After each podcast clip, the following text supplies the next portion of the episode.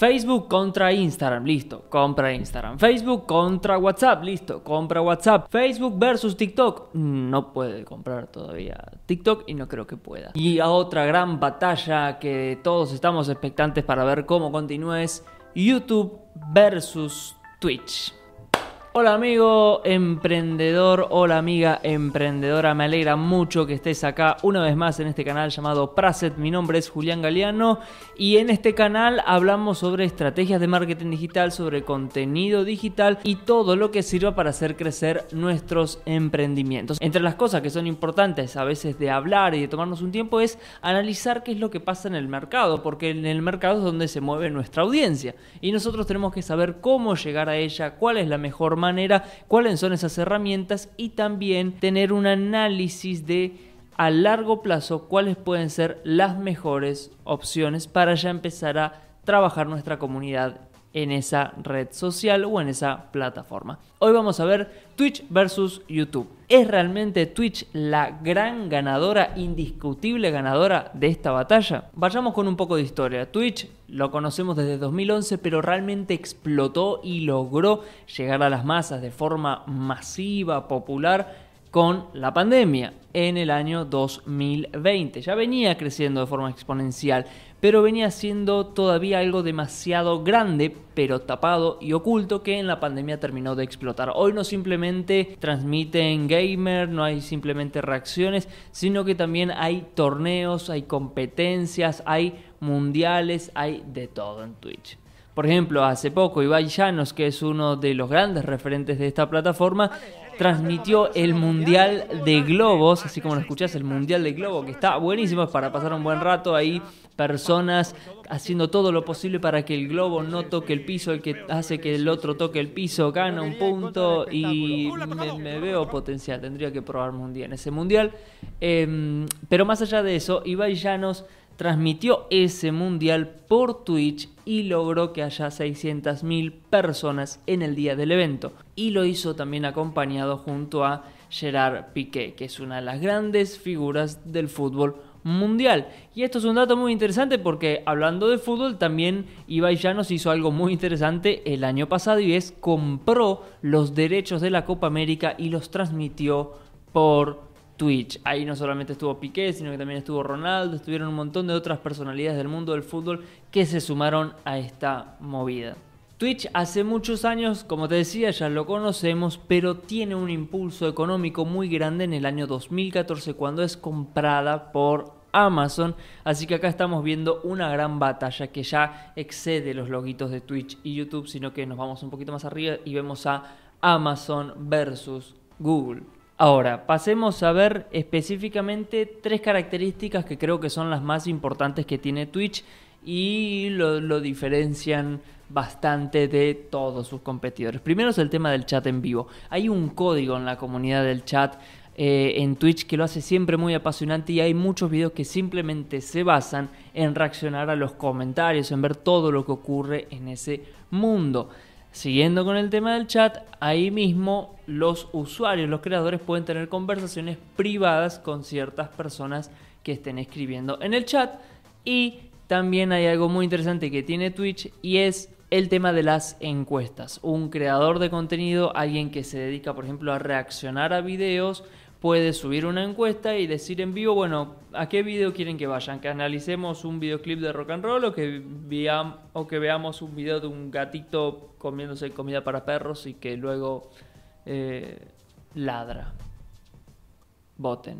Eh, eso lo puedes hacer hoy en Twitch y esa es una de las grandes funciones que tiene. Pero volviendo al chat, es un gran punto a favor, pero también es un gran problema.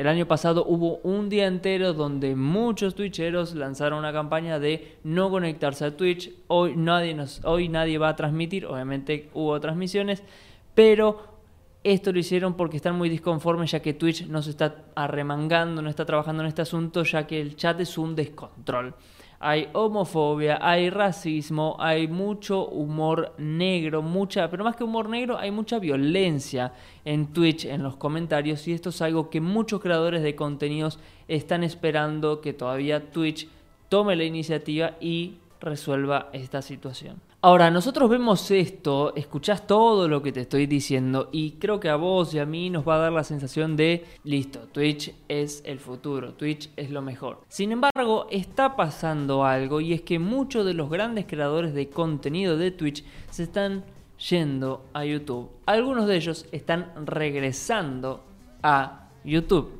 Es el caso de un usuario, por ejemplo, en noviembre que se llama Ludwig, que de golpe se va de Twitch y va hacia YouTube. Y estamos hablando de una persona que tenía 3 millones de suscriptores. Nada más y nada menos. A los pocos días se va uno más de la plataforma para ir directamente hacia la competencia y es el Dr. Lupo con 4 millones de suscriptores. Y finalmente hay otro usuario de Twitch que, perdón, lo tengo que leer, no me va a salir de una y es Tim T. Tadman. No sé cómo se pronuncia exactamente.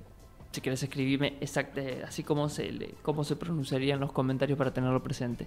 Em, y él se va de Twitch, pero no con 3 millones de suscriptores, no con 4, se va teniendo 7 millones de suscriptores. Estamos hablando de una bestia. Entonces, ¿qué está pasando? Hay muchos que están emigrando, que se están yendo de Twitch por, primero, la falta de atención de Twitch hacia los grandes creadores de contenido. Muchos han comentado que se sienten solos, que no les dan atención, que no les responden, que no sienten tener ciertas ventajas económicas. Y acá es donde vamos al segundo punto. Twitch ya no está siendo tan remunerable, por lo menos para estos grandes creadores de contenido.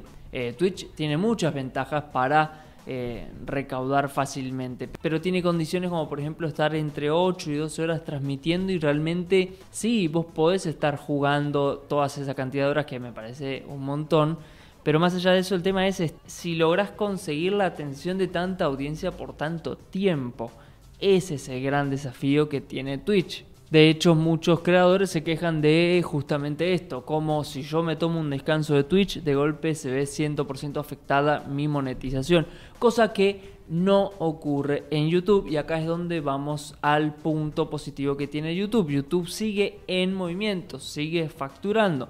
Punto negativo, depende mucho de la publicidad de otros, depende de la publicidad que te ponga eh, previo a los videos. Pero sin embargo, YouTube se las trae. Yo creo que YouTube realmente tiene algo que es muy interesante, no solo para el vivo, sino que más importante quizás aún para el contenido on demand, para el contenido que queda cargado para posteriori. Porque sí, es cierto, los vivos de Twitch tienen, tienen un gran alcance, pero cuanto más tienen los videos que luego se replican, que se recortan y se mandan a las redes sociales.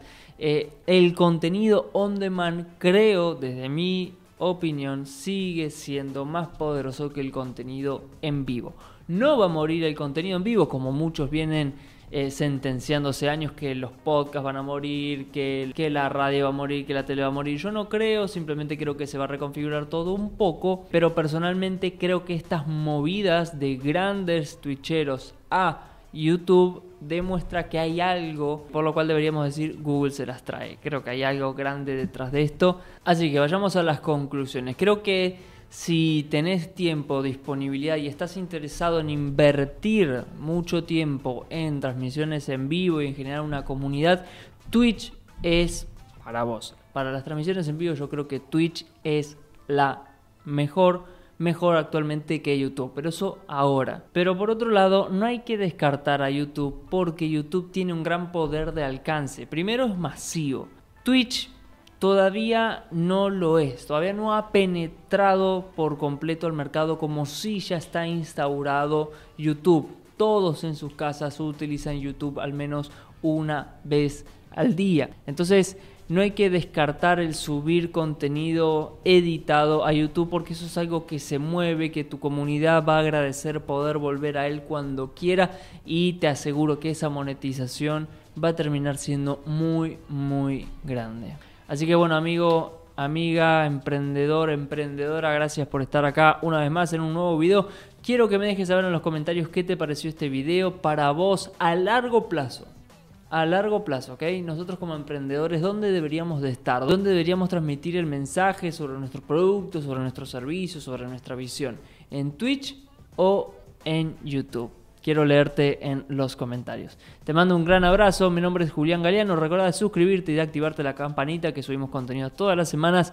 Y nos vemos la semana que viene. Bendiciones y nos vemos en el próximo contenido. Oye, más de 600.000 personas en Twitch. ¡Qué barbaridad! ¡Subiendo! ¡Sí, señor! ¡Se vienen!